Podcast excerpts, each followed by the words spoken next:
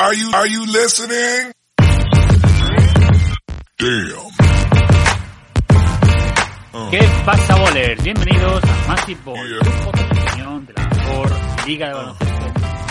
Y bienvenidos una semana más, bienvenidas al programa de WNBA, en el que ya estamos en pleno fuego, ya estamos en plenos playoffs, ya tenemos algunas series decididas y tenemos algunas series por decidir. Y en este programa, pues vamos a contar de vuelta ya, ya estamos en dinámica, así que ya está de vuelta y ya constante eh, Manu Fresno desde las hermosas Islas Canarias. Pues aquí encantado y disfrutando estos playoffs, la verdad, que estamos haciendo fuera de micro, mucho mejor de lo que esperábamos, así que muchísimas cosas para comentar. Y desde el más hermoso norte, desde el más hermoso eh, Gijón, don Gustavo. ¿Qué tal, Gustavo? Desde el paraíso natural, Julián. No Por nos, supuesto.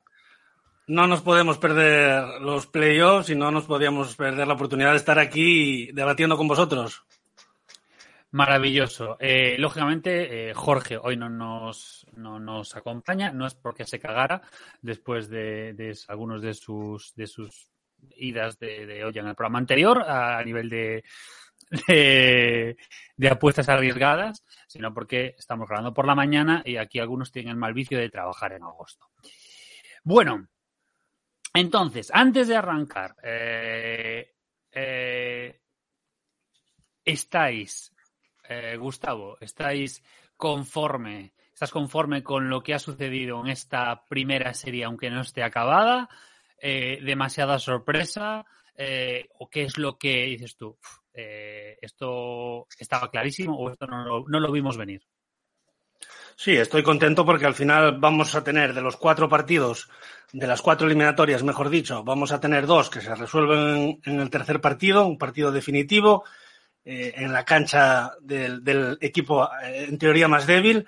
Así que sí, creo que podemos estar contentos por el nivel del juego, por la emoción de algunos partidos. Es verdad que otros se han resuelto a las bravas por, por, por diferencias amplias, pero en general creo que estoy muy contento y, y espero lo mejor eh, para el próximo día.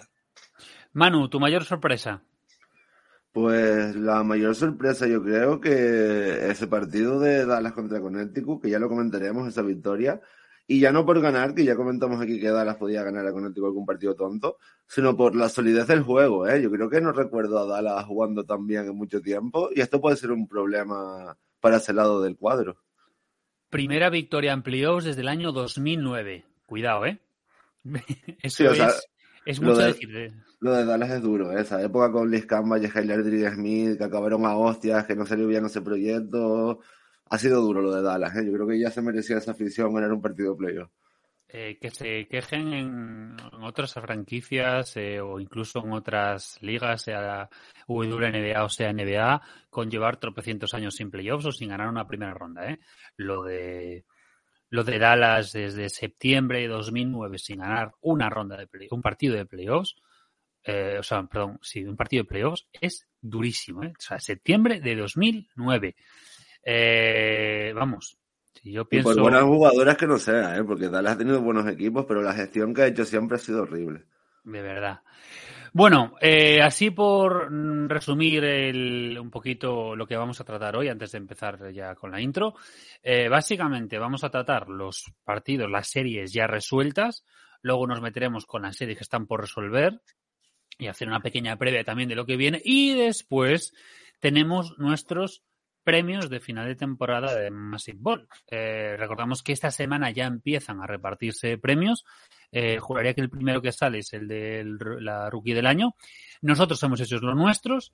Eh, luego dará tiempo para debatir y para, bueno, pues, eh, a veces la democracia tiene esos problemas, ¿no? Que la gente vota y... Yo, he de- decir que yo, yo le hubiera hecho una prueba de alcohol a los que votaron. Uf, uf. Luego, luego cuando desgranemos los votos ya seguro que tienes alguno más o te quieres guardar para el siguiente si está uno de los contendientes para que le eches toda la mierda encima. Que me ha gustado mucho ese rollito que habéis tenido entre los dos así modo discusión. Me gusta. Así que vamos a arrancar porque cuando las noches de WNBA se hacen largas y los días pesados, siempre tendrás Massive Ball para pasar un buen rato. Comenzamos. They do have a timeout. Decide not to use it. Curry, way downtown. Bang! Bang! Oh, what a shot from Curry! The brilliant shooting of Stephen Curry continues.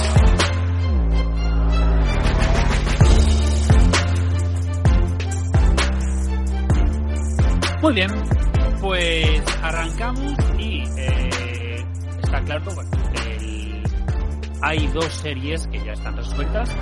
Ace ganó 2-0 a Phoenix Mercury, eh, sobre todo el segundo con una paliza tremenda, rompiendo récords continuamente. Eh, si os disteis cuenta en, esa, en ese partido, las cortinillas que iban saliendo, que iba sacando la, la realización, todo eran récords eh, individuales o colectivos, era una, una pasada. Y la segunda ronda que se resolvió, pues eso, el domingo por la noche, fue el de eh, Seattle contra Washington. Bien, eh, por recordar un poquito, eh, bueno, pues eso, eh, datitos si queréis, o con qué os quedáis con esa victoria 2-0, pero ya no solamente por la victoria, sino por las victorias apabullantes de Las Vegas Aces a Mercury. El que quiera empezar. Pues yo quiero decir una cosa, que Las, Vegas batió muchos récords, pero yo creo que Phoenix este año batió el récord de más mala suerte. O sea, es imposible que te pasen más cosas de lo que le pasó a Phoenix. Si ya llegaron muy cuesta abajo los partidos, eh, que Shea se rompiera el Aquiles después de ser la, segunda, la tercera mejor en el primer partido, ya fue un golpe durísimo. Ya en este último partido, que no me acuerdo exactamente el marcador, pero sé que fue una barbaridad, de 38 puntos, sí, 80-117, 37 pues ya se veía que Fénix por último físicamente no estaban prácticamente desde el principio, o el primer partido lo sacaron más por moral y por orgullo que por físico, y ya aquí estaban desgastadas mentalmente, no les daba el físico para más, había muchas jugadas que las veía frustradas con ellas mismas de querer que esto se acabe ya porque estaban sufriendo. A me dio mucha pena Fénix, eh, creo que Taura si viendo eso de fuera tenía que estar con ansiedad en el banquillo por no poder ayudar con lo competitiva que es.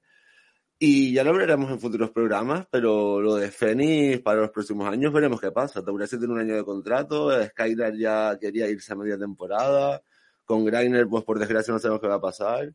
Ojo con Fénix, ¿eh? porque al principio de temporada con ese Big Four parecía que iban a comerse el mundo y al final le salió todo, pero todo, todo mal.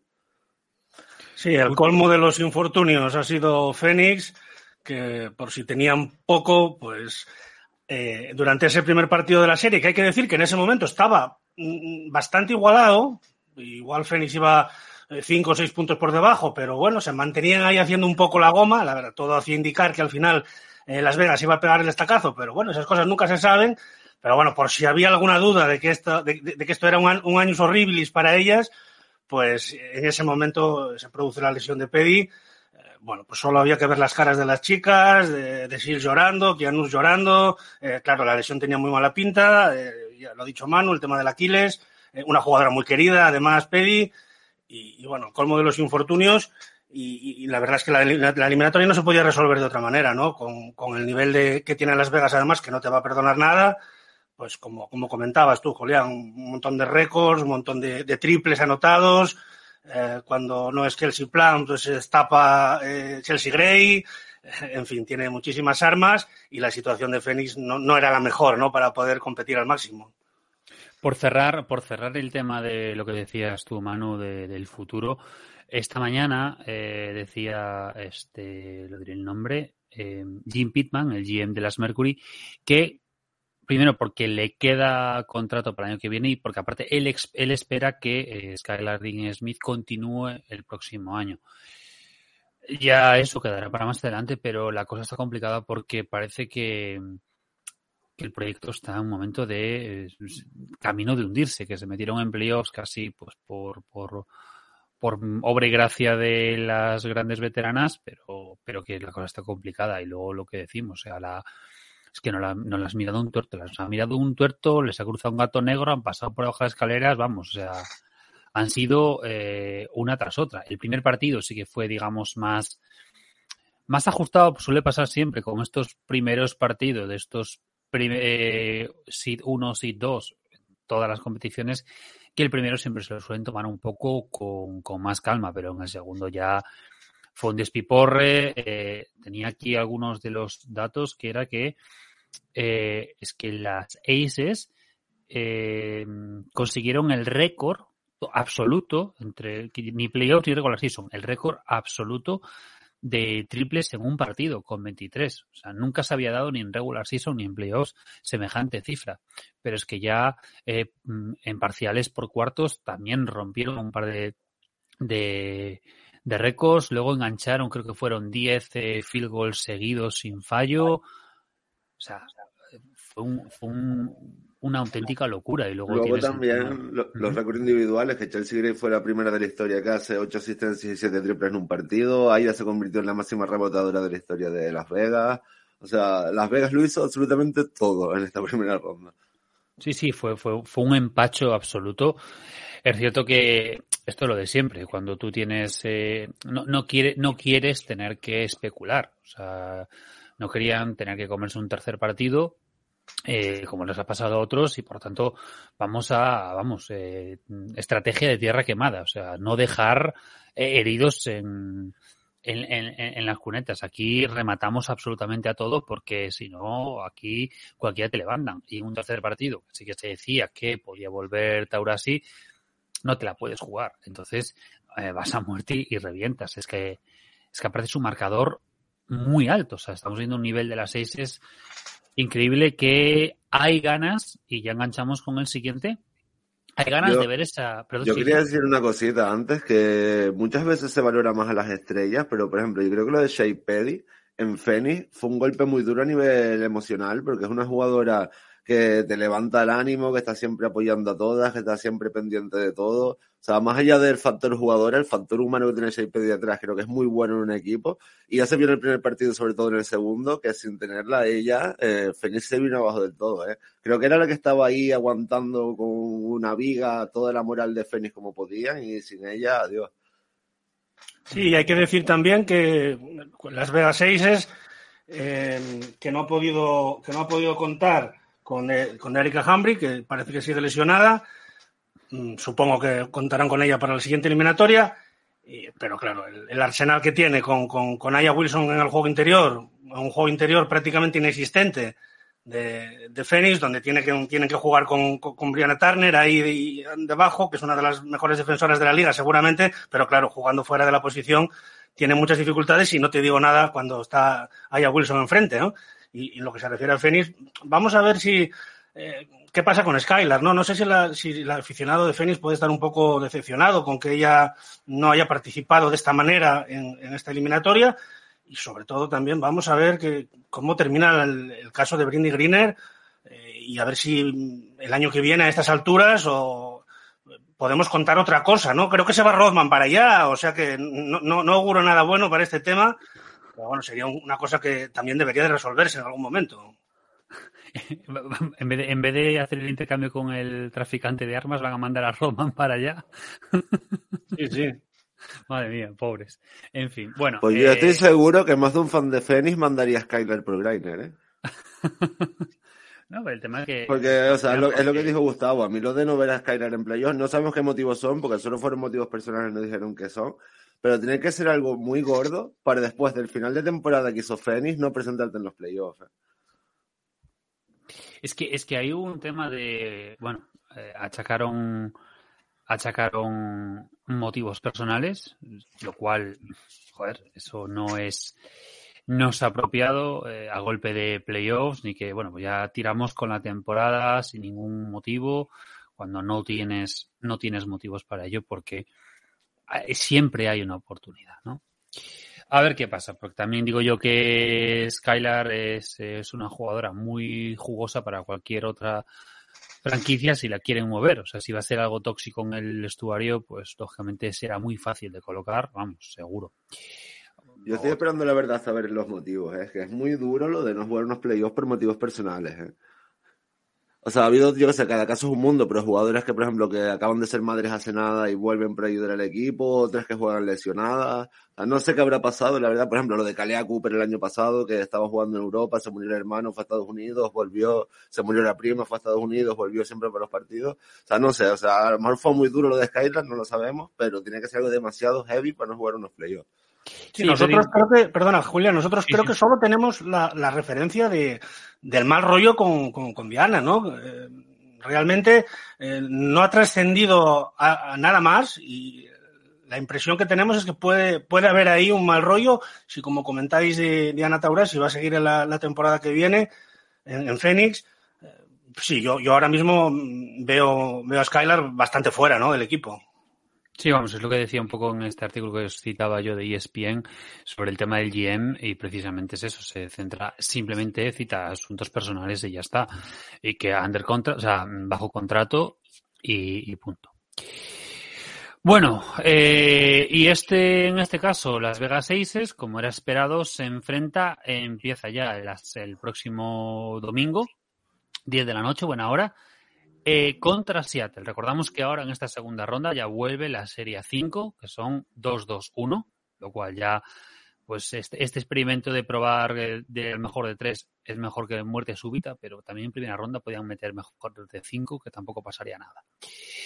Y en este partido, eh, bueno, pues se ha convertido doña Super, con 41 años, en la jugadora eh, más mayor en, en conseguir un doble doble en playoff. O sea, que, el récord ya era de ella, pero bueno, lo, ha vuelto a superar con 41 años eh, después del partido, que luego ves a nivel de a nivel de números no te impacta, porque aquí la que la que manda en todos los números es la señora Brianna Stewart, eh, pero sí que es cierto que fue un primer partido eh, mucho más igualado, sobre todo de cara al final, y en el segundo hubo momentos en los que las Mystics parecían que podían acercarse, pero Storm dijo, se acabó, eh, metemos el hachazo, cerramos el partido y ya no hubo opción. Eh, venga, va, Manu, eh, empiezas tú. Cuéntanos de, este, de esta serie 7 de Washington. Pues la verdad que fueron dos auténticos partidazos, mm, de disfrutar muchísimo, sobre todo pues con ese partidazo de Su en el segundo, que me parece una auténtica maravilla prácticamente todo lo que hizo. Y también por Washington me da un poco de pena, porque creo que podían dar más. Eh, yo creo que, por ejemplo, Teledón, que estuvo prácticamente un partido y medio sin meter un triple, se le vio que no está rodada en partidos competitivos, no jugaba playoffs desde 2019, era mucho tiempo sin verse en ese ambiente.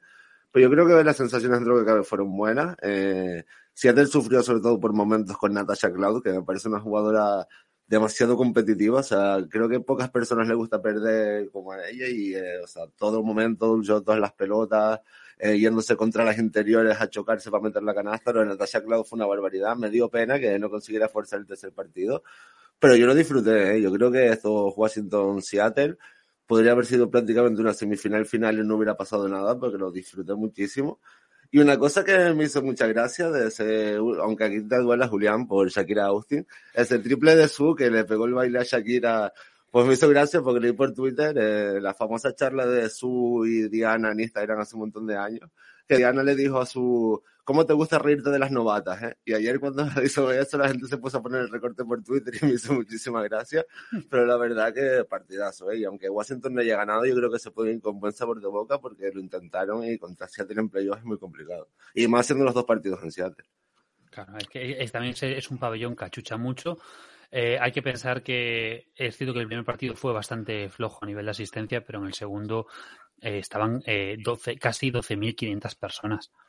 Lo cual, eh, en un pabellón, bueno, es que... Eso tiene truco, ¿eh? Porque el segundo partido, si por algún casual lo llegan a perder y hay tercero en Washington y pierden, no se hubieran podido despedir de su. Sí, sí, sí. Y, que es un pabellón muy grande, que sí, ya sabemos que es una afición muy importante, pero eh, son 12.500 espectadores. Eh, y aparte es una afición que achucha bastante y aprieta bastante y eso se nota que otros otros pabellones eh, no pueden decir lo mismo. Gustavo, eh, eh, Storm, Storm Mystic. Pues yo te lo resumo, Julián. One more year. One more year. O sea, el nivel de, de Suber increíble. No, no, no, sé cómo, no sé cómo vamos a, a, superar esto cuando, cuando se vaya, pero bueno, yendo, yendo, metiéndonos en harina en lo que se refiere a la eliminatoria, porque de, de Suber ya hemos tenido tiempo y tendremos todavía para, para hablar del nivel que está dando eh, en, en, este que va a ser su último año. Pero bueno, al final el primer partido, bueno, muy igualado. Yo sí, sí vi un buen partido de Elena de Ladón en el, en el primer partido, un pulso tremendo con, con Brian Stewart y mm, un partido igualado que se resuelve al final con la, con la picadura de la, de la mamba dorada, de la, de la Gold Mamba, de, de, de Lloyd, que, que, claro, cuando, cuando las cosas están apretadas eh, y puedes contar con ella, eh, claro, es un factor completamente diferencial y sentenció ese partido que estaba igualado, ¿no? Que podría, estaba buscando quién lo resolviera. Bien, fue ella y de esa manera eh, Seattle se llevó el primer punto de la eliminatoria. En el, segundo partido fue mm, un partido muy igualado también, pero claro, eh, yéndonos a tanteos tan altos, aquí mismo en el, en el programa lo comentamos, eh, en el programa anterior que hicimos sobre los playoffs, comentamos que Washington para tener opciones eh, debía de, eh, tener un partido con puntuaciones bajas, con un ritmo un poco más pausado. Bueno, creo que recibieron 97 puntos en el segundo partido y claro, así es imposible para ellas, pese a lo bien que lo hicieron en ataque, ¿no? Como está diciendo Manu, el nivel de, Natasha Cloud en ataque increíble, ¿no? Una jugadora que pasa, que pasa por ser, no digo especialista defensiva, pero bueno, pasa, digamos que la defensa es su mejor virtud, pero es que ha jugado de manera brillante, tanto tirando eh, perfectamente, unos porcentajes altísimos de, de, triples, eh, como penetrando, haciendo, haciéndolo, haciéndolo de, de, todo, y se notó en el segundo partido la, el, el, bajo rendimiento de Elena de Ladón, pero sobre todo se notó que en ningún momento Washington podía llevar el partido donde quería, ¿no? Y, se anotaba prácticamente en cada posesión. Todas están enchufadas en ataque y todas están, creo que han dado un paso más en, en la defensa, ¿no? Eh, tanto Briana como Gaby eh, son jugadoras que, defienden muy bien, ¿no? Eh, Brianna Stuart empezó tan mal el, el, el, segundo partido a nivel ofensivo, pero claro, es que te suma tantas cosas, es que te está dando asistencias, es que te está robando balones, te está, mm, se está pegando por el rebote. Eh, como sucedió en el primer partido, de repente te coloca dos tapones que, de, decisivos en defensa. O sea, hace tantas cosas que es sin duda una de las jugadoras sobre las que montar un, proyecto, ¿no? O sea, la, primera jugadora que creo que elegiríamos, si tuviéramos opción, el primer pick, para decir, bueno, yo a partir de aquí construyo mi equipo, ¿no? Y, luego no tiene problemas, ¿no? Empieza mal, empieza con 0 de 5, lo, lo, que sea. Se enchufa en el partido, acaba con 18 o 20 puntos, no tiene ningún problema, tiene, muy, tiene las cosas muy claras y mucha confianza en sí misma. Y bueno, sin duda ha sido una de las ganadoras, seguramente la ganadora de esta serie, junto con, con todas las, las, las Storm, que creo que han subido un poco el nivel, ¿eh? con respecto a la temporada regular. A mí es que lo de Briana me parece una barbaridad. ¿eh? Justo ayer estaba viendo el partido con un amigo que no sigue el baloncesto, pero ni masculino ni femenino, y me dijo en plan porque estaba aburrido, ¿cuáles son las cinco mejores de la historia para ti y tal? Y justo cuando me preguntó, Briana metió un canastón y me quedé pensando, que en verdad si metes a Briana a día de hoy, yo creo que nadie te puede decir nada. O sea, lo ha ganado todo, ha sido MVP de todo, en talento individual es una barbaridad, mentalidad competitiva. O sea, lo de Briana es otro nivel. Y una cosa que quería comentar que después me olvido, que creo que fue muy determinante en esta serie y pasó un poco desapercibida, es que a lo mejor cualquier equipo juega contra Washington y muy pocos o ninguno le haría doble defensa a Alicia Clark.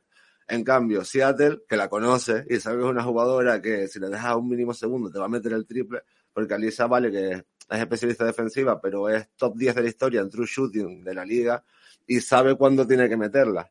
Ayer me hizo mucha gracia porque a la mínima que le daba un balón en el triple, su y Briana, que son las que mejor la conocen, ya se le tiraban encima como dos perros de presa para que no tirara.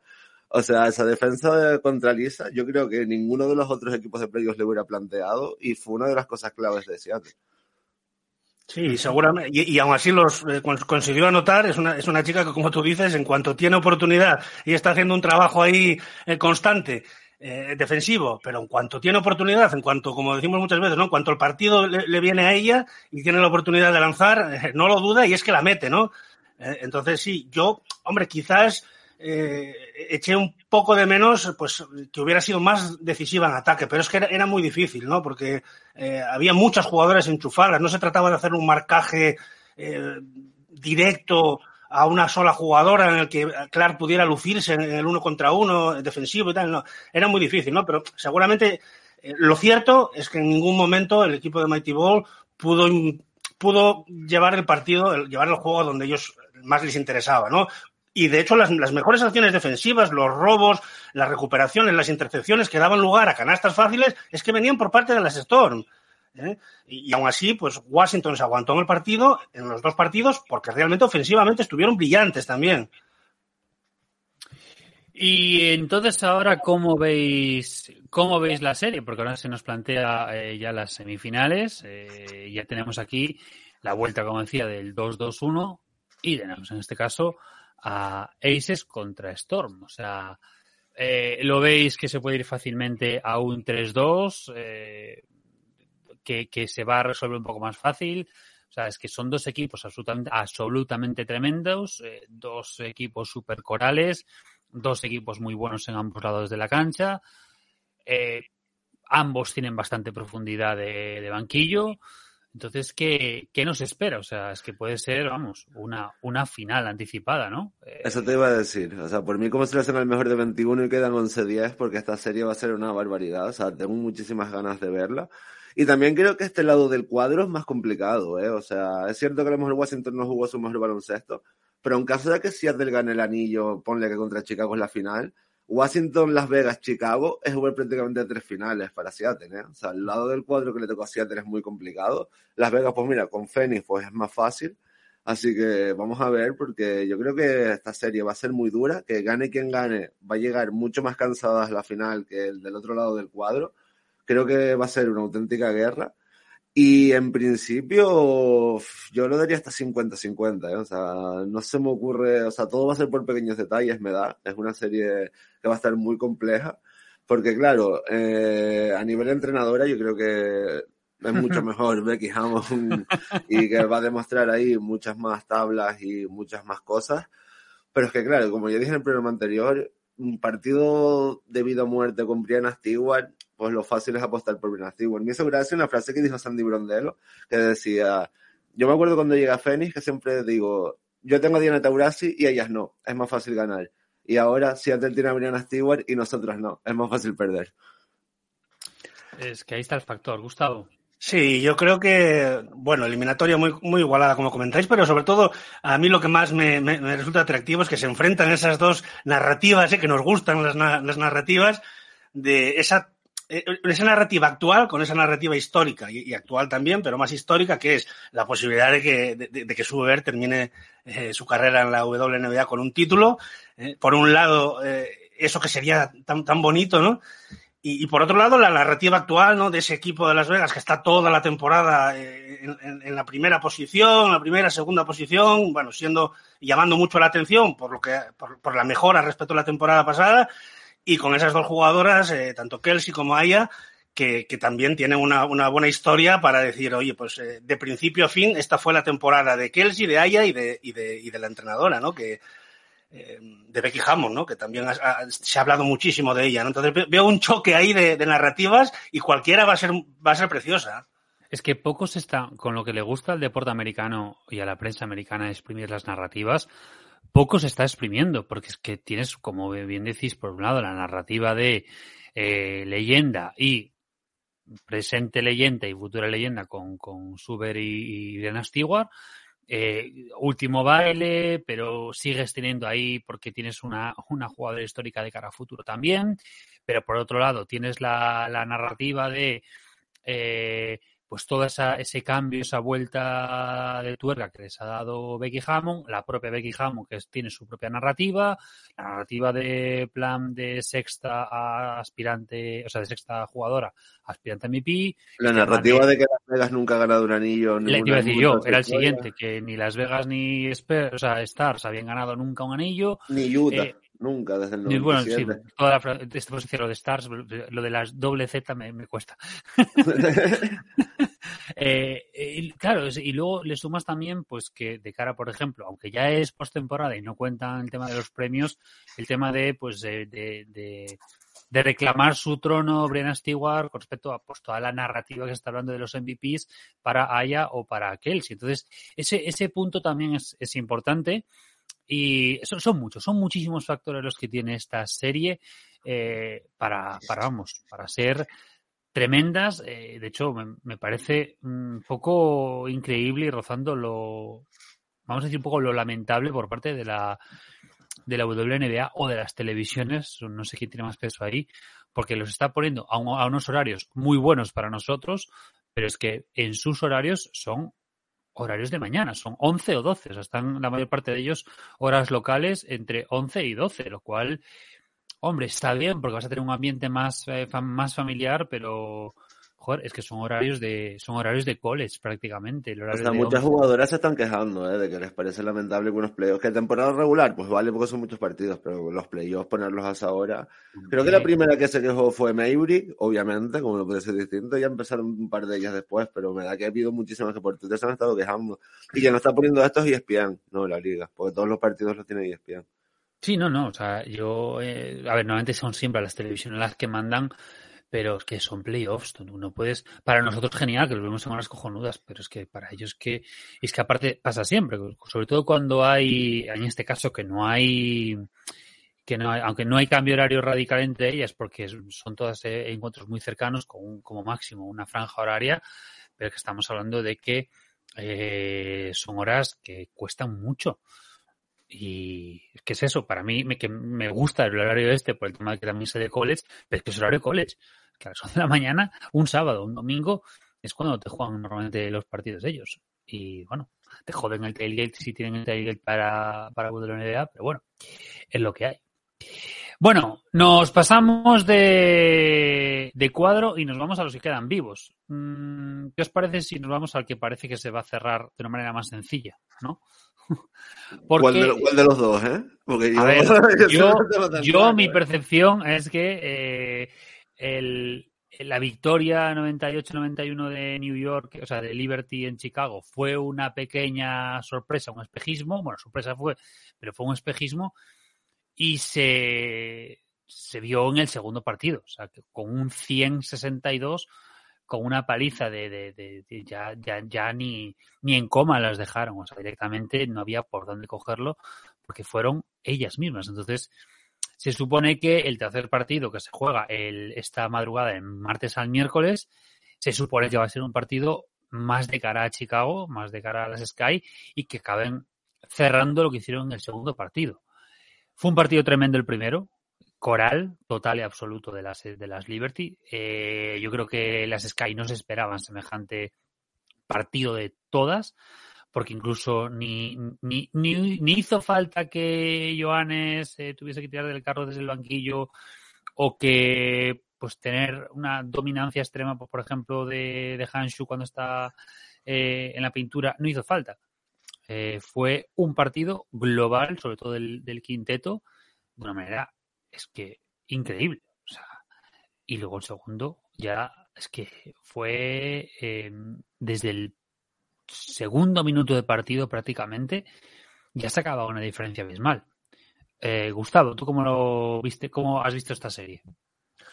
Sí, eh, el primer partido. Mm, yo, yo, espero un tercer partido un poco en el término medio, ¿no? Quizás.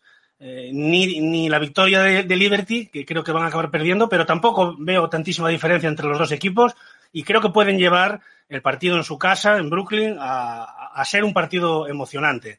No cabe duda de que Chicago aprendió del, del error del, primer partido eh, y eh, algo que habíamos comentado, ¿no? Necesitan una, una mayor esfuerzo para defender a, a, a Ionescu, ¿no? Sabrina Ionescu que, que de otra manera te, la lía por completo, no solo ella, sino que hace jugar a, todo el resto de sus compañeras, las mete en el partido y al final es, es, difícil sacarlas, ¿no? En el segundo partido vimos a Calea eh, defender a, Sabrina desde el principio eh, muy centrada en ella y a partir de ahí eh, Sabrina no puede generar ni para ella ni para los demás. No, no, no es que Sabrina no, no, pudiera anotar. Es que tiró cinco tiros de campo en todo el partido. Quiero decir, no es que fallara, es que se, la vio con muchas dificultades, ¿no?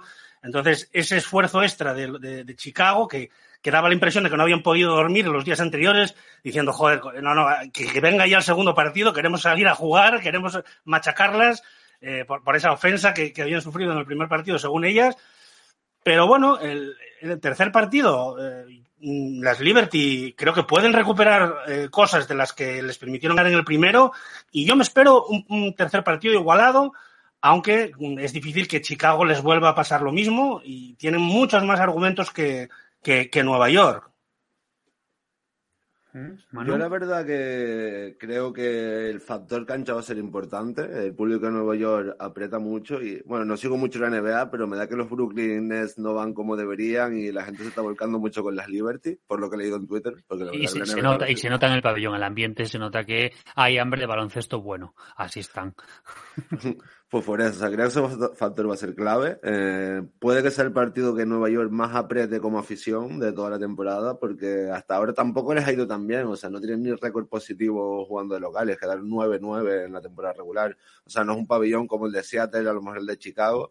Pero yo creo que va a ser un partido especial, que con lo bien que se ha movido Nueva York en marketing, en atraer gente famosa al pabellón y unas cosas y otras, creo que va a ser una buena fecha, que va a haber muchas cosas destacadas pero la experiencia es un grado. Eh, Chicago viene de ser campeonas, tienen a Candace Parker, que no hay nada que decir de a estas alturas. Tienen a Kalea Cooper, que es la MVP de las finales, también en la Euroliga hizo barbaridades en la Liga Española. O sea, al final son jugadoras que están acostumbradas a estos momentos. O sea, por ejemplo, Kalea es de las pocas jugadoras que hay que mejora prácticamente todas sus estadísticas de playoff a la regular. O sea, saben lo que hay que hacer en estos momentos. Y me da que eh, New York va a sufrir porque, vale, Sabrina es muy buena, pero no ha llegado a cinco partidos de playoffs en su carrera. La mayoría de jugadoras pues son inexpertas o estaban en roles, en roles principales en equipos secundarios, como Laney, que hasta que explotó, pues no había terminado de dar ese nivel entre Atlanta y lo que había hecho antes. O sea que va a ser curioso. Creo que Nueva York, pues obviamente tiene posibilidades. Si Johannes Enchufa empieza a meter triples y Sabrina consigue salir de la defensa, claro, Sabrina le suelen hacer defensas de dos contra uno siempre, pero lo que le hizo Chicago en este segundo partido no tuvo nombre. La pobre tuvo que llegar a su casa llorando porque no podía hacer nada. Va a depender mucho sobre todo de eso, de Johannes y Sabrina, si consiguen salir de las defensas. Pero creo que Chicago está un paso por delante, sobre todo a nivel de plantilla, y yo creo que sería muy raro, después de ver este segundo partido, que si Chicago se enchufa así, que no lleguen a la final. O sea, no veo ni a New York, ni a Connecticut, ni a Dallas capaz de plantarle cara a Chicago si son capaces de jugar como el segundo partido.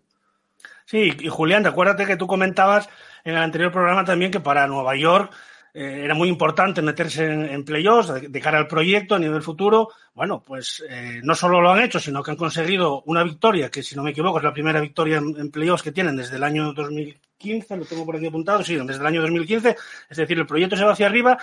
Y yo quisiera comentar una cosa también relacionada con el segundo partido, ¿no? Porque, en fin, yo no creo que haya esa diferencia tan grande, ¿no? Bueno, creo que estamos de acuerdo en que no, no hay esa diferencia tan grande entre los dos equipos, pero ellas, eh, sabes que, que, los, sobre todo la gente que sigue la NBA también, que son series más largas, sabes que en los playoffs el factor mental es muy importante, ¿no? Entonces ellas, creo que, perdón, ellas se vieron con una primera victoria ya en Chicago, quizás, eh, que, que, a lo mejor no sé si se la esperaban o no, pero quizás les parecía incluso demasiado volver a ganar otra vez en, en Chicago y resolver la eliminatoria.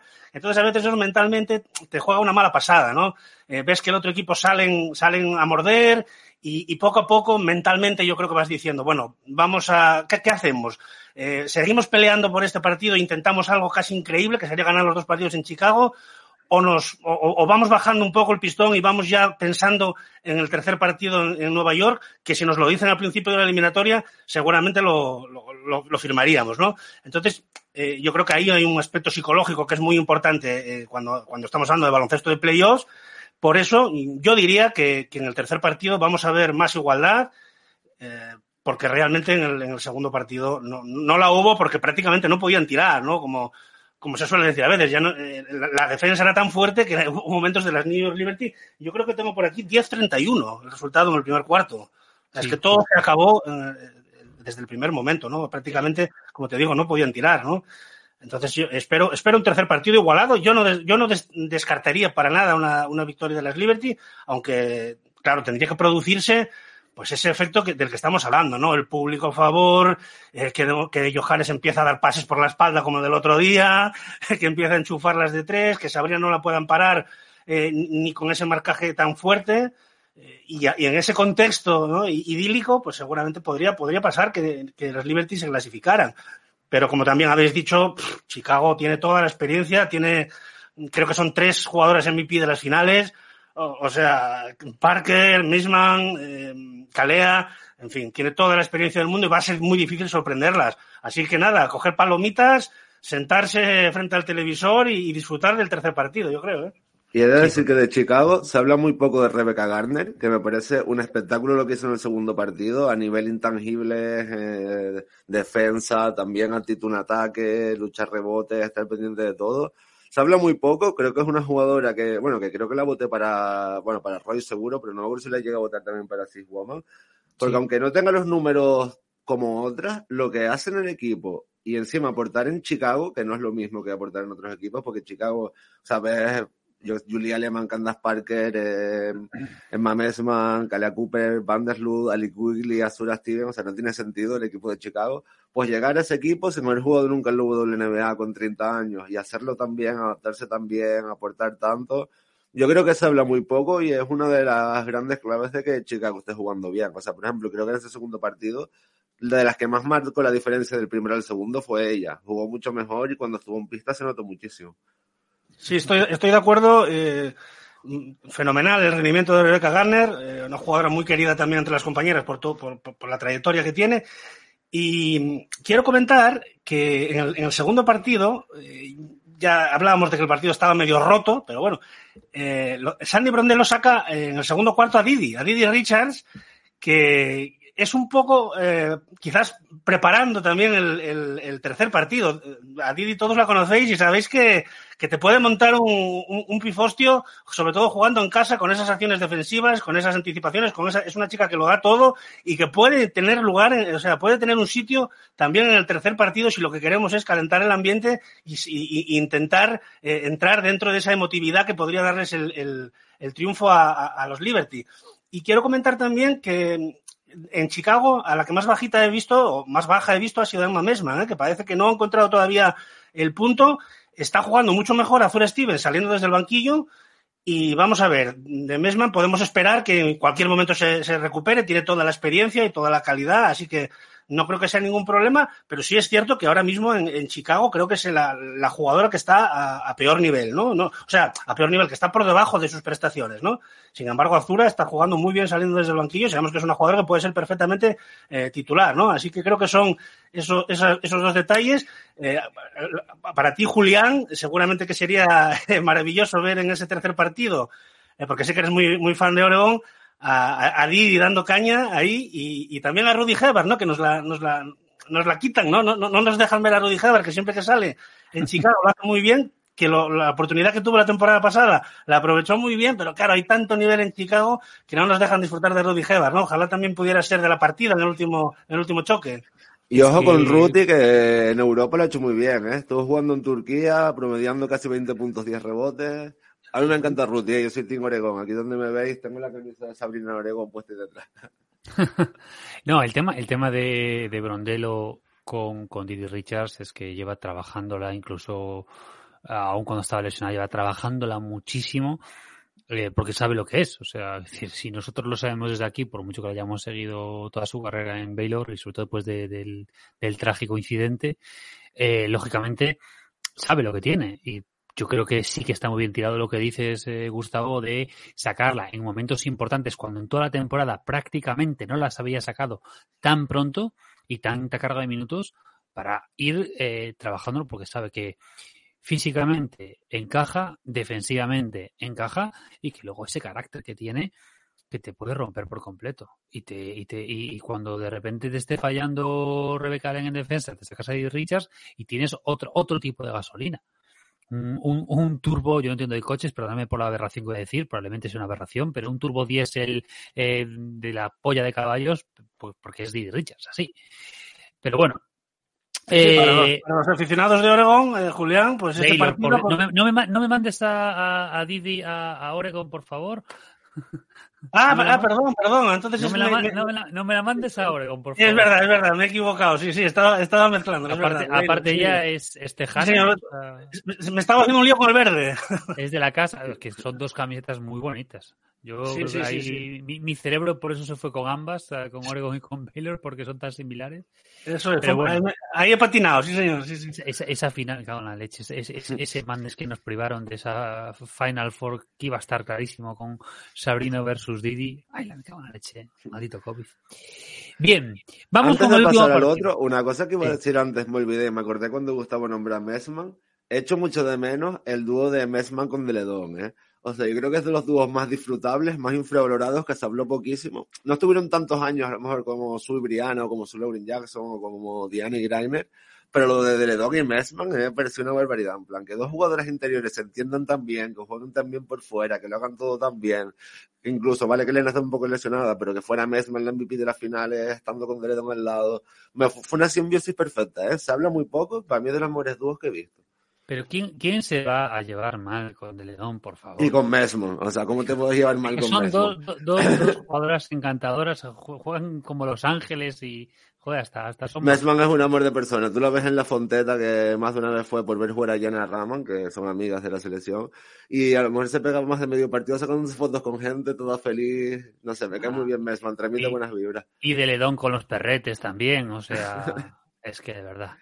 Bueno, vamos que tenemos, que, tenemos que aprovechar, ¿no? De ver a Elena de Ledón. No sé si vosotros tenéis o qué opináis al respecto, ¿no? ¿Cuánto, cuánto más vamos a poder verla, ¿no? Hombre, yo creo que No me hagas pensar en eso. No me hagas pensar en eso. Que ya, ya, ya van muchas retiradas este año. Yo creo que un año más viéndose que se ha encontrado bien físicamente. A ver, es que lo de Deledón, que Deledón sigue jugando a Boy, es que le gusta el baloncesto, ¿eh? porque entre lo de la enfermedad de Lin, todas las lesiones que ha tenido, que si espalda, que si rodilla, que si en la cara, que si estar cuidando a la hermana, que no puede jugar fuera de Estados Unidos por estar con la hermana, que tiene una, hermana con discapacidad y está siempre pendiente de ella, o sea, si Deledón sigue jugando desde de hoy es porque ama el baloncesto y yo creo que va a exprimirlo hasta el máximo, porque ya habiéndolo ganado todo, siendo la jugadora que es, se podía haber retirado con 29-30 con todos los problemas que tenía y nadie podía decir nada y ahí sigue esforzándose, así que yo creo que ya lo va a intentar hasta que no le dé más el cuerpo.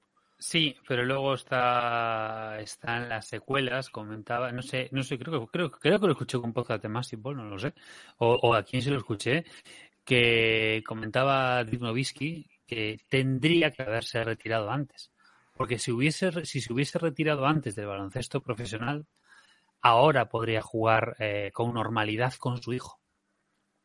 Pero claro, eh, esto, estos, este tipo de jugadores y el caso de Elena con su espalda y todo el rollo que tiene, va a pasar una vejez jodida. Muy jodida. Bueno, nos vamos con la serie Connecticut Dallas. Es una serie que aquí se comentó que iba a ser igualada. Eh, en, la en el primer partido, 93-68 para San. Y en el segundo, eh, apareció Dallas, aparecieron las Wings, 89-79, con otra vez Mabry tremenda, increíble, pero es que no solo Mabry, o sea, estamos viendo unas Wings súper corales a un nivel colectivo bestial y eh, yo no es porque no le tengo ni- ningún tipo de manía a Arique porque sea de Notre Dame ni nada por el estilo, pero se vive mejor sin Arique. No sé cómo lo veis. Sí, yo creo que eh, fundamental en el segundo partido, después de, un, primer partido un poco decepcionante, fundamental el movimiento que hace Vicky Johnson, que deja a Tyre McCowan en el, banquillo de salida para, tener a Isabel Harrison y a Kyla Thornton como jugadoras interiores, eh, y- lo cual causa el efecto, mm, bueno, sorprendente supongo en principio, y, de un ataque muy dinámico de Dallas. Luego, McCowan sale en el momento que sale Brianna Jones en, Connecticut, con lo cual la verdad es que le ganó también eh, el, pulso, y el pulso directo entre ambas. En esta ocasión lo ganó McCowan, y bueno, un movimiento muy, muy atrevido y muy interesante, ¿no? De los entrenadores que a veces les cuesta eh, cambiar las cosas. Bueno, este era un partido para irse a casa si lo perdían, así que creo que hay que valorar también este, este, este riesgo o esta decisión que ha tomado esta, esta entrenadora. ¿eh? Y sobre todo, cómo cambió eh, el ajuste defensivo, ¿eh? O sea, yo lo que vi defender a Dallas, sobre todo el primer cuarto, que creo que fue clave, es cierto que al final Connecticut pues, se acercó mucho más en el marcador, pero el primer cuarto de Dallas en defensa, yo creo que es lo mejor que le he visto a Dallas, pero no este año nunca.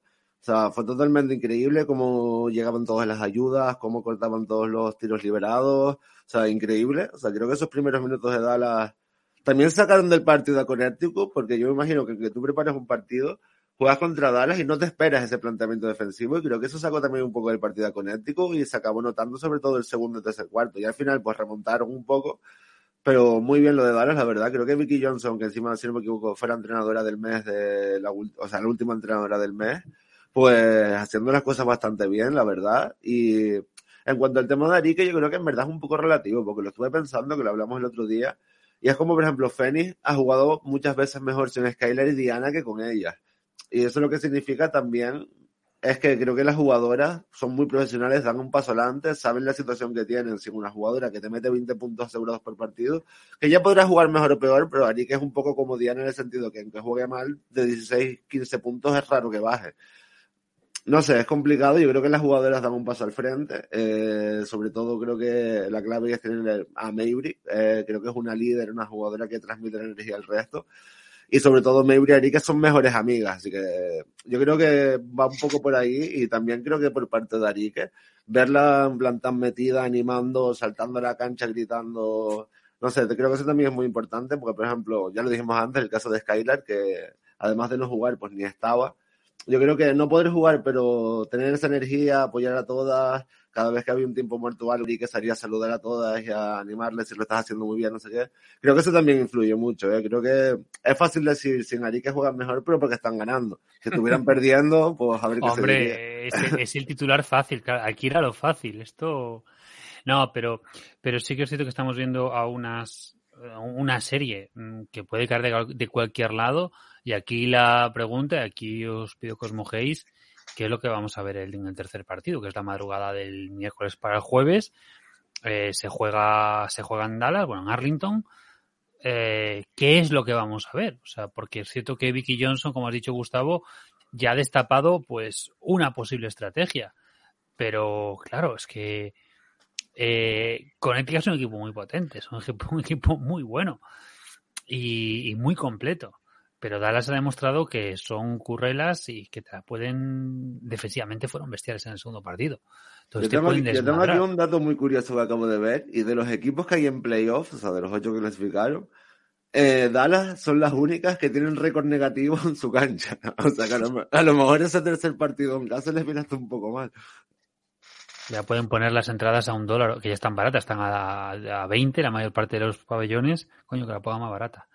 Eh, pues venga, ya que lo has dicho, eh, Manu, ¿para dónde cae? ¿Quién se va a enfrentar a Chicago?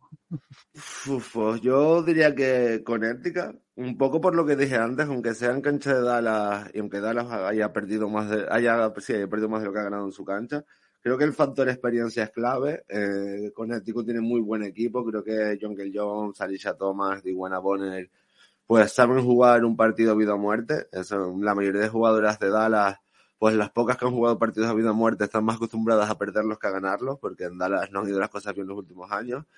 Así que yo diría que Connecticut parten como favoritas a pesar de haber perdido este segundo partido y tener que jugar fuera.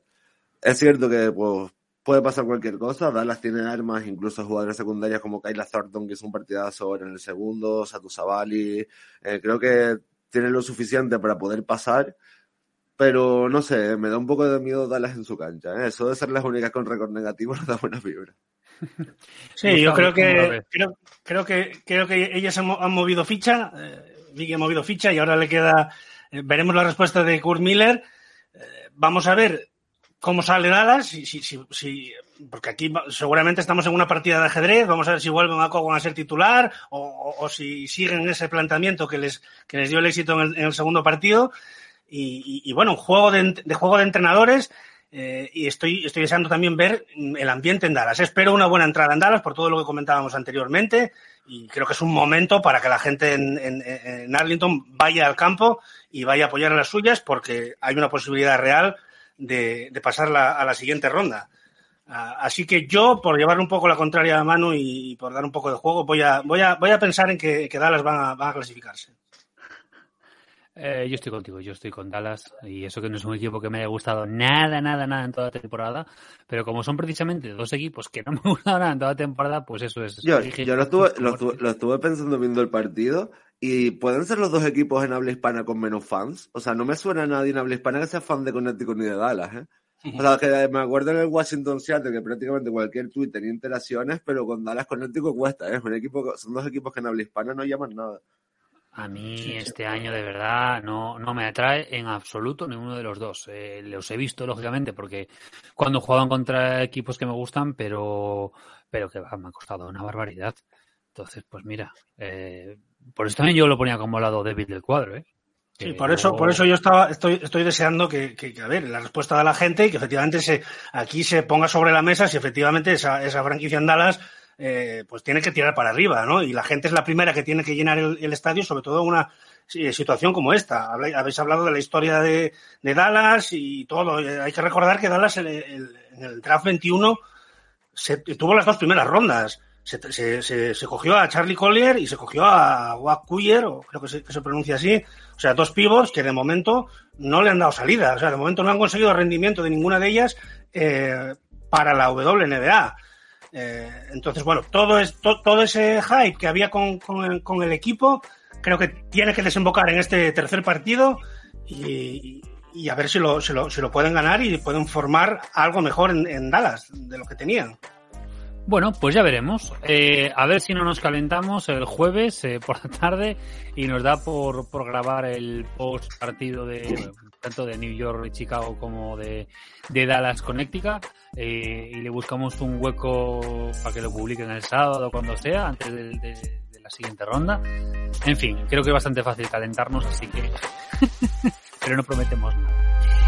Oh no no no no no, ladies and gentlemen, that's not what's on my mind. Not the Jets and the Giants, not even the Cowboys right now, not LSU, Alabama. None of that's on my mind. That's not why I'm sitting here ticked off. You don't do what the hell they did yesterday. You don't do it unless you fired the man.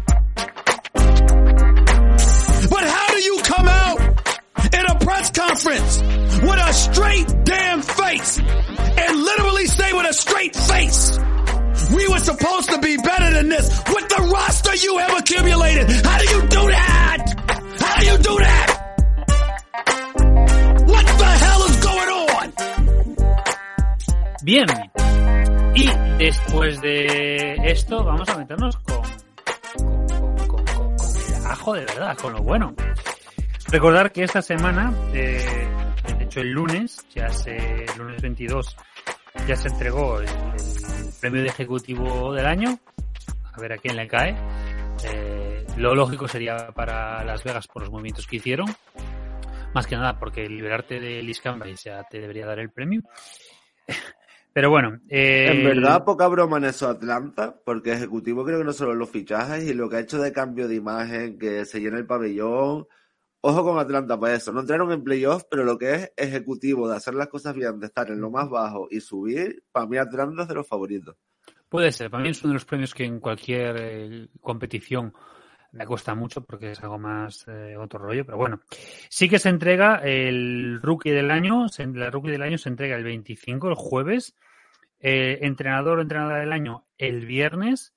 El most improved player el lunes, que ya estaremos de vuelta.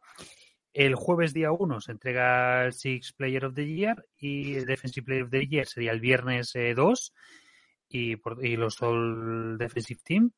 Y después se metería ya el 7 de septiembre el MVP. Y nosotros en este caso hemos vuelto a hacer eh, nuestros premios eh, de WNBA desde Massive Ball. Hemos contado también con ayuda colaboración de algunos de los miembros de WNBA Adictas, lo cual agradecemos que, hayan aportado también sus votos, sus votos para que no quede tan, que no quede tan pues endogámico por nuestra parte y que pues haya más variedad pero no ha habido tanta variedad eh, como a lo mejor pensábamos.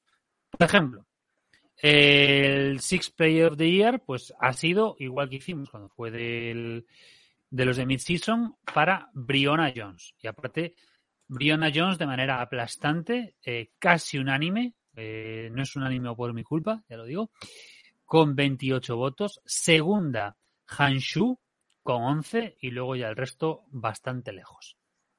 ¿Qué os parece? Eh, ¿eso, quiere, ¿Eso quiere decir que a Rebeca Garner solo la voté yo? No, tú y Jorge. Ah, bien. No, miento, Pero... y Gustavo. Les disteis un voto los tres, tanto ya Jorge me, ya me extrañaba que Jorge tuviera tan buen gusto. Ahí está, Jorge. Ahí va tu palito, que, que, que, que como me gusta. Vale, ¿estáis de acuerdo con ese con ese Six Play of the Year para Brianna Jones? Yo creo que sí, ¿no? Sí. Sí, ¿no? Yo creo que este, ha habido otros años que ha habido más duda, pero yo creo que este es de los años que más claro ha estado. O sea, a lo mejor si te pones muy tiquismiques con cosas fuera de los números, pues yo creo que lo de Gardner es para verlo. Pero en cuanto a números, que es como se dan los premios, yo creo que no hay opción de duda. Eh, Sí, además, Julián, sí. a- además ha, ha habido, a ver, es que a todos nos sorprendió. Eh, Lo, lo primero fue que nos sorprendió al principio de temporada que Brianna Jones fuera eh, sexta jugadora, ¿no? El- el- la, nueva estructura que ponía eh, Kurt Miller con, con- con esta jugadora saliendo desde el banquillo, porque había sido All-Star en la temporada anterior. Eh, Es decir, viene a Europa, hace una- hace- juega a un nivel altísimo también y sin embargo, bueno, de- En, Europa es una barbaridad, ¿eh? En Europa yo creo que es de las americanas Claro. muy infravaloradas. Claro, es que nos, nos sorprendió a todos, eh, así que una vez que ya la tenemos ubicada en la como sexta jugadora, pues mm, es que no cabe duda de que tiene que ser la, mejor de la temporada, ¿no? Además, yo creo que en, todas estas eh, elecciones que hemos hecho, a, mí me ha pasado por lo menos, no sé vosotros, que había, muchas jugadoras que era difícil darles el tema del sexto hombre, o, o sexta jugadora, mejor dicho, sexta- porque algunas habían jugado como titular una parte de la temporada, luego se había, por ejemplo, Cima McGregor, eh, ha sido titular, pero claro, luego llega Tina Charles, es, suplente, entonces la consideramos sexta o la consideramos titular. A, mí se me ha hecho un poco difícil, ¿no? Pero bueno, en el caso de la sexta jugadora estaba claro que era, que era para Briona. Sí, sí, yo creo que no. Y yo creo que va a coincidir con la realidad.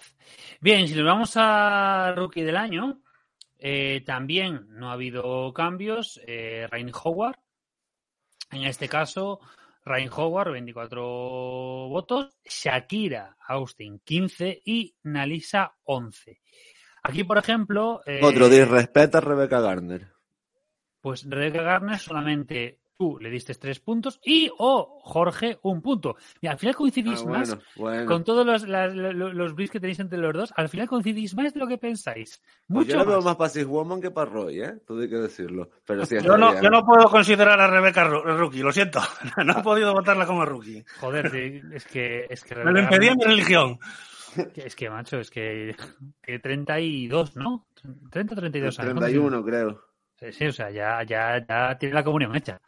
Yo es que Eh, con, con las ganas que tenía de verla en la WNBA, porque es una jugadora americana que estuvo jugando en equipos de Rumanía y por Europa, luego llegó la oportunidad de Girona y explotó, o sea, lo que hizo en la Liga Española y en la Euroliga fue una barbaridad, y la llegó la WNBA, o sea, siempre había querido ir y nunca había podido, y, o sea, no sé, me parece increíble la historia y encima hacerlo también. Yo creo que un Roy por narrativa tiene muy, porque yo sé, René Howard, yo que sé, eres número uno del draft lo normal es que si no eres Roy, pues te quedas cerca, pero a mí, o sea, yo sabía que Garner lo iba a hacer bien porque es súper trabajadora y se enfoca en hacer las cosas bien, pero me sorprendió mucho lo que hizo y yo creo que temporadón, ¿eh? O sea, mínimo una mención en los premios en los oficiales, me refiero, yo creo que debería llevarse.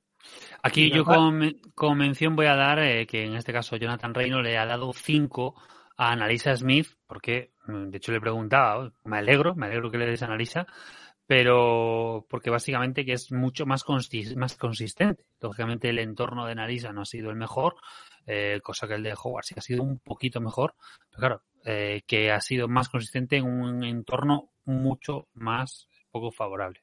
No sé esto, Gustavo, ¿es decir algo? No, iba a decir que aparte de las tres eh, elecciones en el draft, de las tres primeras elecciones, que como tú dices, pues era, era, era lógico, no tenía muchísimo mérito tampoco pensar que, que iban a ser las, las tres mejores. Yo me quedo con Verónica Barton, ¿eh? que, que está con la baja de, de Ari, que se ha situado como titular en, en, en Dallas y está haciéndolo muy bien, ¿eh? tiene, tiene mucho futuro también esta chica, así que una, una mención también para ella. Bien, nos vamos al Coach of the Year y aquí creo que no hay duda ninguna. Eh, de hecho, aquí la única, la única voz dis- discrepante, otra vez, ha sido. Es, es Noel King, ¿no? La coach. No, no, no, eh, sino el 15, no, el 15, de verdad. eh, yo. Algún mira fan que de Seattle gusta- acaba de morir, por lo que acabo de decir. Mira que me gusta Seattle, pero de verdad eh, yo no puedo con esta entrenadora. De verdad, no puedo con ella. Es durísimo, Es es, que- durísimo. Es durísimo, tío. Bueno, no, aquí ha sido, bueno, clarísimamente Becky Hammond, creo que no hay duda, y va a ser en la realidad. Bueno, perdón, que no lo pregunté. eh, ¿Creéis que va a ser eh, Howard eh, rookie del año en los premios oficiales? Sí, yo creo que sí. Sí, sí, sin duda. Sí, ¿no? O sea, por números, por descaro, porque, eh, o sea, por ejemplo, me acuerdo de los últimos partidos jugándose los playoffs que no entraron, pero meter veintipico puntos con ocho asistencias, el triple que metió casi al final. Yo creo que te dicen que no es rookie, que lleva ya un par de años en la liga y te lo crees. O sea, Sí, sí, no, no, no, lo que dice Manu, no solo rookie, sino que la chica tiene pinta de que llega a la, NC a la WNBA para quedarse, ¿eh? Tiene mucho nivel. Y con el Coach of the Year, pues lógicamente Becky Hammond, lo que ha hecho en, en Aces ha sido increíble, dándole la vuelta a todo, mm, récords batidos por todas partes, el mismo juego que han desplegado es bestial. Eh, todos le hemos dado cinco puntos, menos el señor Jonathan Reino, que le ha dado cinco puntos a Tanisha Wright. Igual, bueno, eh, que en este caso Tanisha también recibió votos de Manu Planetario, que dio tres. Pero bueno, eh, de hecho, esos, esa combinación es la que le da a Tanisha ser la segunda. Pues recibieron votos eh, Tibol, Kurt Miller, James Wade, Sandy Brondello y Tanisha. Pero vamos, creo que no hay duda, ¿no? Aquí poco hay que decir. Es más discutible eh, que hayan recibido voto otros, si queréis, pero creo que el tema de Becky Hammond no hay discusión, ¿no? No, Becky es una barbaridad. También una cosa que nos dijiste, creo que es muy importante, sacar la mejor versión de sus jugadoras. O sea, la mejor temporada de Kelsey Plan, la mejor temporada de Jackie Young, la versión más completa de Aya, asistiendo, a lo mejor no más, pero sí mejor, tirando triples. Creo que lo de pulir jugadoras de Becky también se notó muchísimo. Sí, sí, el, el, el, estilo que ha inculcado dentro del equipo desde el principio de la temporada, o sea, fueron muy reconocibles ya las Vegas Aces desde el primer partido de la temporada hasta el final, que era lo que los que algunos, yo, yo por lo menos tenía alguna duda, ¿no? De que, de que, de que fuera capaces de mantener ese, ese, nivel hasta el final. Bueno, la temporada todavía no ha acabado, pero, pero lo cierto es que por lo menos en temporada regular, que es lo que se está, lo que se está votando, pues de principio a fin, Copa de la Comisionada, eh, se plantan en, en la Copa de la Comisionada contra los actuales campeones eh, y les meten un, baile desde el principio, o sea, trabajo mental, trabajo físico, trabajo eh, táctico. Bueno, creo que no, no puede caber dudas con, con, el premio para Becky. Sí, tuvieron en un momento valle, pero realmente fueron tremendo. De hecho, lo que decías del estilo y el estilo reconocible. Hay cositas que vemos ahí que son, lógicamente, son suyas, pero que, las hemos visto antes de una manera muy similar en, pues, su maestro, ¿no? En, en y, en ese estilo de juego que se veía que es tremendo. Luego, es que tácticamente, que eso sí que se le veía ya a ella, que era cosa de ella en su momento, pero tácticamente, defensivamente, los movimientos, el, un baloncesto alegre y lo, que decías tú, mano, el exprimir al 100% a todas las jugadoras. Y luego que hay muchas cosas que se ven, bueno, se ven lo que se publica, entonces no sabemos hasta qué punto realidad, pero todo, todo lo que publican en las redes personales, como de las propias eh, ACES, es un buen rollo acojonante. Eh... No, a ver, pero eso ha sido siempre. O sea, que teniendo ahí a Wilson y gente así en el banquillo, en el vestuario, no puedes pasarlo mal. O sea, me acuerdo, por ejemplo, en la burbuja, cuando fue en 2020 estaban todas las jugadores encerradas, que Las Vegas era una fiesta, con un día que haya aparecido disfrazado en la piscina de Bill Line riéndose de él. O sea, lo bien que se lo ha pasado en Las Vegas siempre no tiene sentido. Sí, sí. En fin, Por cierto, que hay un documental en, en ESPN Player buenísimo ¿eh? sobre, la, sobre las chicas en la burbuja. No sé si lo habéis visto. Sí, el 444, si no me equivoco. Es, es, es, precioso ese documental. Sí, y luego, y luego está el de está el del título 9. ¿se llama, sí, ¿no? sí, sí, sí, también, sí, sí, sí. Sí, sacaron en sacaron un par de documentales muy buenos en los míticos de ESPN Films, que es una, pas una pasada, que merecen mucho la pena. Luego también el que sacaron de su, que no sé si fue ESPN Player, pero también fue en ESPN si no me equivoco. La verdad que en la cuarentena hicieron cosas muy guays del WNBA a nivel documentales y tal. Estuvo muy bien. Sí, sí, sí. Bueno, jugadora más mejorada. Eh, en este caso, Kelsey Plum, y con 25 votos. Y la segunda, Jackie Young, con 12. ¿Qué opináis de esto? Pues lo que, acabamos, lo que, acabamos, de decir de Becky Hammond. Cogió a dos jugadoras que fueron número uno de sus drafts, que no habían explotado del todo, y les dijo, mira chicas, vengan aquí, que sois número uno del draft y tenéis que jugar un baloncesto distinto. Y eso fue lo que pasó. Sí, sí, no, no, no cabe duda tampoco, ¿no? A mí me costaba también un poco dárselo a Kelsey Plan, porque, bueno, cuando la, la, la has visto lo que, de lo que es capaz ya en la, en la universidad y todo, pero y en. Europa, porque a mí de Kelsey Plan siempre me había llamado la atención que vale que en la WNBA no lo había hecho como en la universidad, pero en Europa había tenido partidazos que me recordaba la de Washington. Eso o sea, le, le, costaba en Las Vegas dar ese toque y llegó Becky Hammond, le dijo, mira, chicas, pabila con la Envir, eso seguramente tuvo, a ver, sobre todo la dificultad que tuvo el año pasado fue, no sé si falta de confianza por parte de Bill Envir, pero hay que recordar que ellas tuvieron el 3x3 en Tokio, algunas se incorporaron un poco más tarde, eh, bueno, las, todas las jugadoras, Dolson, Gray, todas las que, las que estaban jugando en el 3x3 se incorporaron un poco más tarde, Las Vegas funcionaba un poco, un poco bien, y luego a ella le costó eh, meterse dentro de, de, un equipo que funcionaba un poco bien. Pero bueno, era, era una jugadora que, que, estaba por explotar y solo, le, solo ha necesitado que le dieran los minutos y la super confianza que tiene en ella eh, Becky, que como decía, como dice Julián muchas veces, pues parece que es una, eh, como, como, se suele decir Julián, como que es la, no me sale ahora la palabra, como, como ella misma cuando era jugadora, pero. pero sí, ahora... sí, para mí es para mí es. es eso es, eso es, la palabra que me salía.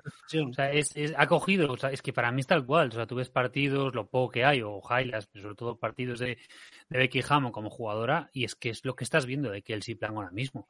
A un nivel un poco diferente, pero es, hasta es el mismo estilo, ciertos movimientos muy similares, esa, ese carácter de general en la cancha que aquí yo ordeno, dirijo de una manera increíble.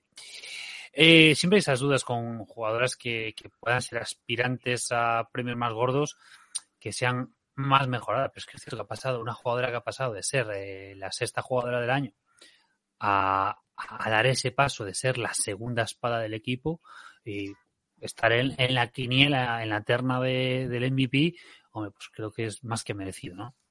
No, no tengo claro, supongo que sí, que en la realidad se vaya a dar este, supongo que sí. Supongo ¿Tenéis claro que, que, le van a dar los dos entonces? O... No, creo que le, le, dan uno que será en este caso el, el Most Improved Player, o sea, no. la jugadora más mejorada. O sea. sí. Bueno, Defensive Player of the Year, en este caso, eh, aquí lo tenemos para, para, para, para, para ella. Para ella Wilson, eh, yo pensé, yo pensé que iba a tener algún voto más, alguna otra jugadora, pero, pero no.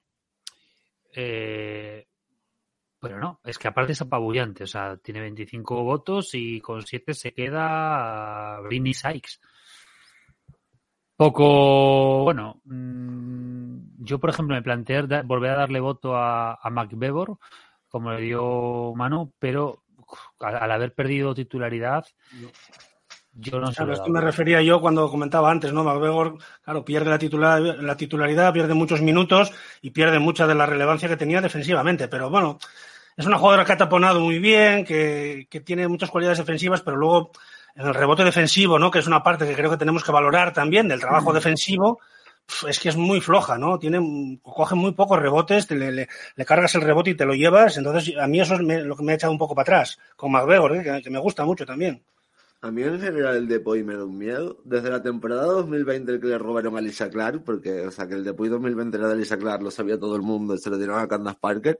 Yo desde eso le tengo un miedo. O sea, literalmente en 2020 es la única vez en toda la historia, creo que es WNBA y NBA, que el Depoy no está en el mejor quinteto defensivo. O sea, Candace Parker ganó el Depoy y no estuvo en el mejor quinteto defensivo. Y Alisa fue unánime en el mejor quinteto defensivo, la única. No sé, a mí el Depoy me da miedo porque es muy subjetivo, en plan, ¿qué valoras?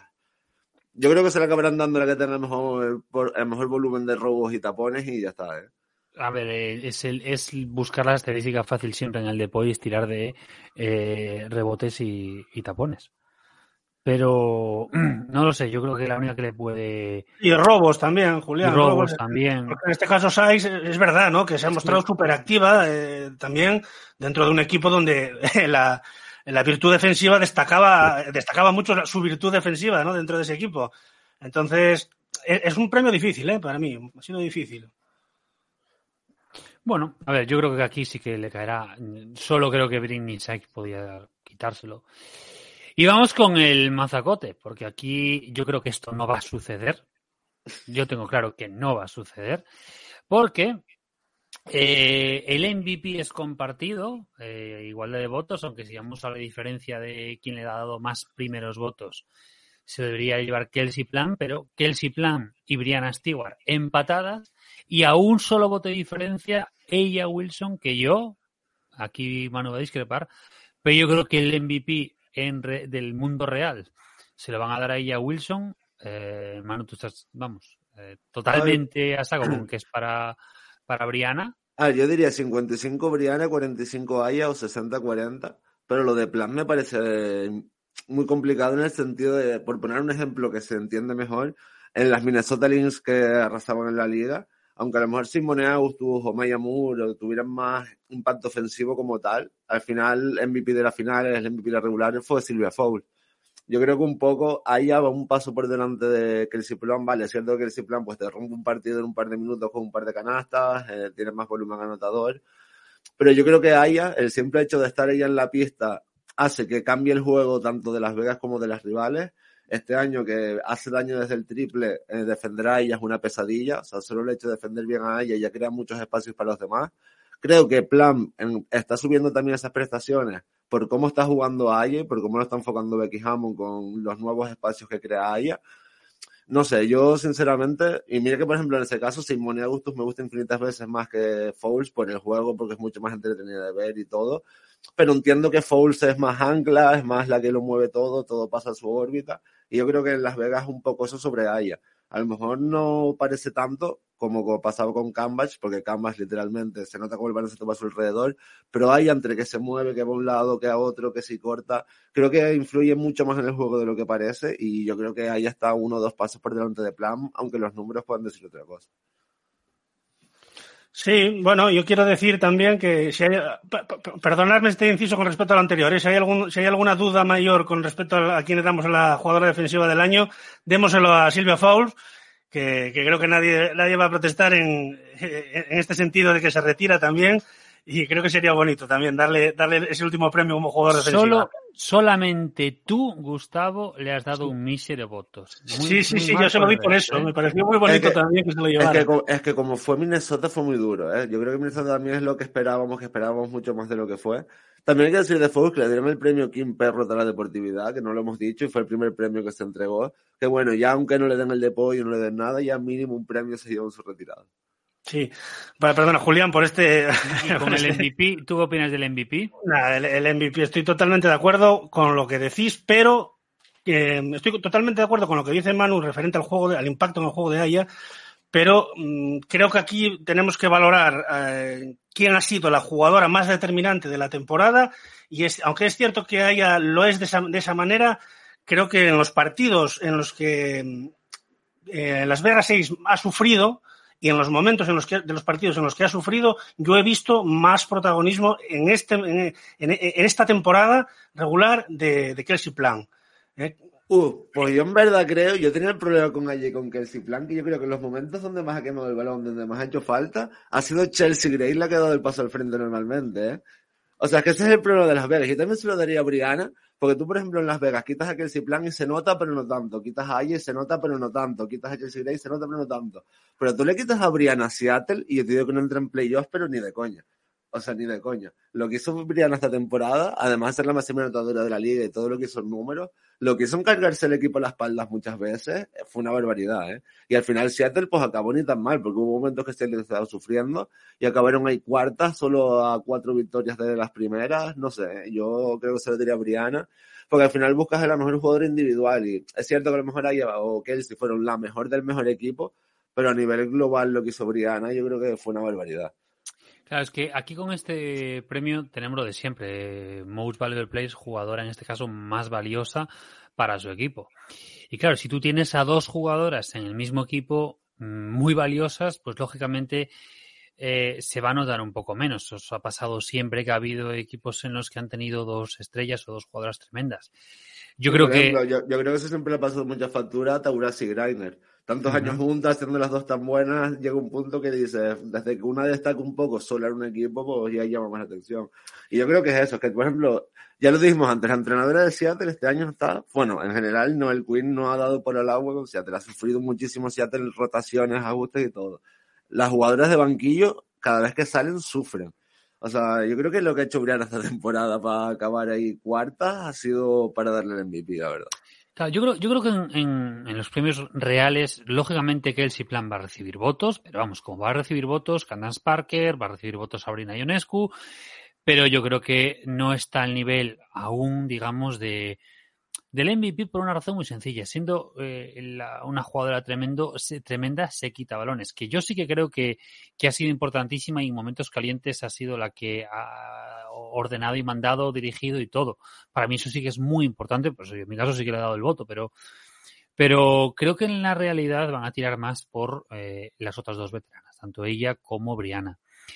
Para mí, lógicamente, eh, influye el, el récord y el rendimiento, y para mí, ella para eso un poco mejor. Eh, yo ahí mm, es más, digamos que lo que dices tú, Manu, y es opinión personal, ¿eh? que lógicamente en ausencia de Briana se nota más ausencia, pero también porque, uno, lo que tiene alrededor no está tan trabajado precisamente por el tema de Noel Quinn como por el otro lado. O sea, tú, eh, Becky Hammond ha hecho que cada jugadora que sale al campo eh, pueda rendir, no al nivel de las megatop, pero que vaya a rendir. Entonces, ahí por eso está el, donde se va a diferenciar. Entonces, yo creo que sí que va a estar entre ellas dos sin una diferencia abismal. Pues yo en verdad es que creo que eso le da más mérito a Brianna todavía, o sea, porque yo qué sé, hay ahí que el Plan han salido con las ideas claras esto, lo otro, no sé qué. Brianna le han venido los golpes a la cara, ha ido escapando como puede y al final ya como cuarta, máxima anotadora. Creo que en defensa ha sido de sus mejores temporadas o la mejor. No sé, yo soy muy de Aya, o sea, a mí personalmente me gusta más Aya que Brianna pero creo que Briana lo que hace es para, para, valorarlo y que también creo que no se las miden con las mismas varas. ¿eh? Creo que a Briana ya a día de hoy tiene un listón mucho más alto y que si lo que hizo Briana esta temporada te lo llega a ser cualquier otra jugadora de una gama más baja, le das el MVP y lo piensas. ¿eh? Creo que Briana ya, para lo joven que es, porque todavía tiene 27, 28 años, ya tiene una vara de medir muy, muy, muy alta, se le exige muchísimo y, por ejemplo, yo creo que a lo mejor en la Euroliga o en los Juegos Olímpicos, que lo hizo bien, hubo muchísimas quejas de que le dieran el MVP a ella, pero yo creo que también es porque ya se espera que Brianna te meta 40 puntos en un partido y que te haga barbaridades. ¿eh? Yo creo que hay que tener en cuenta la vara de medir, que a ella muchas veces se le exige menos que a Brianna. Y mira porque que me gusta ya... más a personalmente. Pero porque ya tiene la etiqueta de mejor jugadora del mundo. Claro, claro. Yo creo que tendría que haber un, un, premio como mejor jugadora para Briana todos los años. Y luego, aparte, elegir al MVP de la temporada. Sí, eso, eso yo poco... lo veo bien.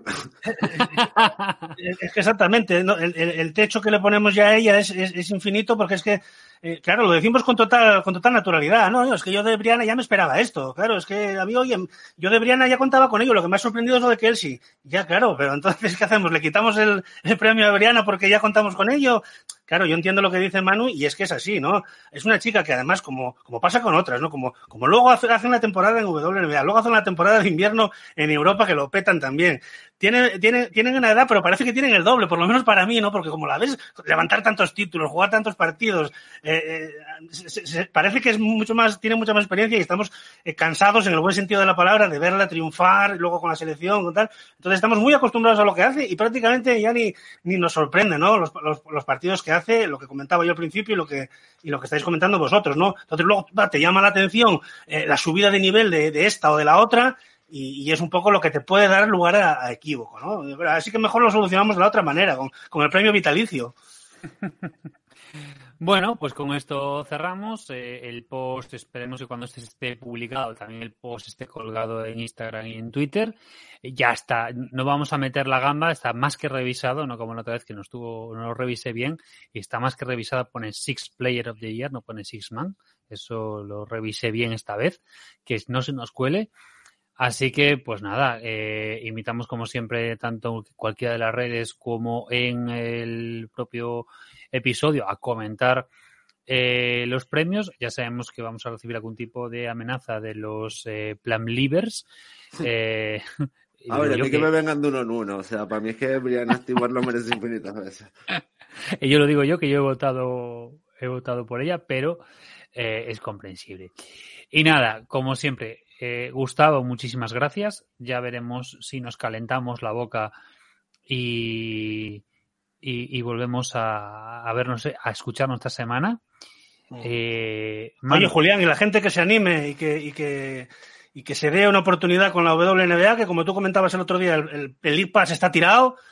Que oye, estamos en verano, yo lo sé, pero tienes los partidos repetidos, editados, que es una horita y media o, o lo que sea, y que cuando vienes de la playa, eh, te puedes enganchar un poco a esta competición, que es el mejor momento. ¿eh? Una horita y media que se ve en una hora y diez, si corres para adelante ciertos momentos que son un poco inútiles, te lo comes enseguida y se ve muy bien. O sea, yo te digo, yo eh, normalmente es uno para desayunar, el de desayuno cae siempre y otro o bien en la comida o bien en la cena. Hoy ha sido todos el tirón porque se vieron ayer, pero que sea muy fácil y que está regalado. Mano, ¿algo más para cerrar? Pues que si gana New York y Dallas hay más probabilidades de que grabemos el jueves que si gana Connecticut y Chicago seguramente, porque nos conozco. Y que sobre todo lo que estabas diciendo, que vale menos de dos copas el Pass, que es verano y poco baloncesto, merece la pena verlo, ahora ya que vamos para semifinales pues todavía más. Y para los que no lo han visto, que sepan que la WNBA engancha, ¿eh? que aquí, o sea, de la droga de, de, hacer deporte se puede salir, pero de la WNBA no. O sea, aquí empiezas a verlo y ya no hay marcha atrás. Es que está, está demasiado bien organizada la WNBA como para que no te enganches. O sea, es que en verano, que hay poca cosa, eh, partidos un poquito más cortos, eh, poco volumen de partidos, eh, a horarios buenos, o sea... Que si después te gusta X jugadora, la mayoría están después en Europa y las puedes seguir viendo durante todo el año. Exacto. Eh, que como hayas visto algo de NCA o de Madness, ya las conoces, eh, ya las tienes controladas y aún sumas una más. Es que, por ejemplo, sin ir más lejos, este año en la Liga Española tuvimos a Kelly Cooper, MVP de las finales del año pasado. O sea, es como si en la CB viene el que gana las finales y es el MVP de la NBA. A Micaela Oyenwere, rookie del año también. Sí, o sea, a ver, hemos tenido a Lauren Jackson y a Becky Hammond jugando aquí, sí. o sea, es un gustazo poder ver jugadoras que ves desde la pantalla después en la temporada baja jugando aquí. En fin, poco se valora y más eh, fuego lo teníamos que dar. Simplemente para cerrar, porque lo tenía para antes y quería decirlo, eh, un dato sobre la señora Subert. Eh, solamente tres jugadores de la NBA habían conseguido un doble-doble en playoffs en sus 40 años. Y esos son un tal Karim Abdul-Jabbar, un tal Carmalón y un tal Jock Stockton. Pues a eso se ha unido la señora Suber. Así que para que nos hagamos una idea de lo que es esta señora. Y lo mismo de siempre, muchas gracias por... Y apoyar. con ocho minutos menos por partido. Y con ocho minutos, efectivamente, con ocho minutos menos por partido. Ojo con ese dato. Eh, gracias por apoyar el proyecto, gracias por comentar. Sabéis que tenemos ahí la web sacando artículos todas las semanas, dos, tres artículos a la semana. El Patreon también para apoyar y todas esas cosas y lo de siempre. Iba a decir que tengáis muy buena semana, pero igual digo que tengáis muy buena serie y nos vemos antes de que acabe la semana. Ya veremos y nos calentamos. Adiós y muchas gracias. And I got love for David Fisdale too. And oh, by the way, when we talk about girlfriends and wives in the NBA, y'all need to take a look at Mrs. Fisdale. My God, she's something special. I assure you, you would see why that man is one of the happiest men on earth. Having said all of that, take that for data.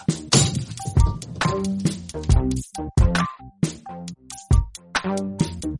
Thank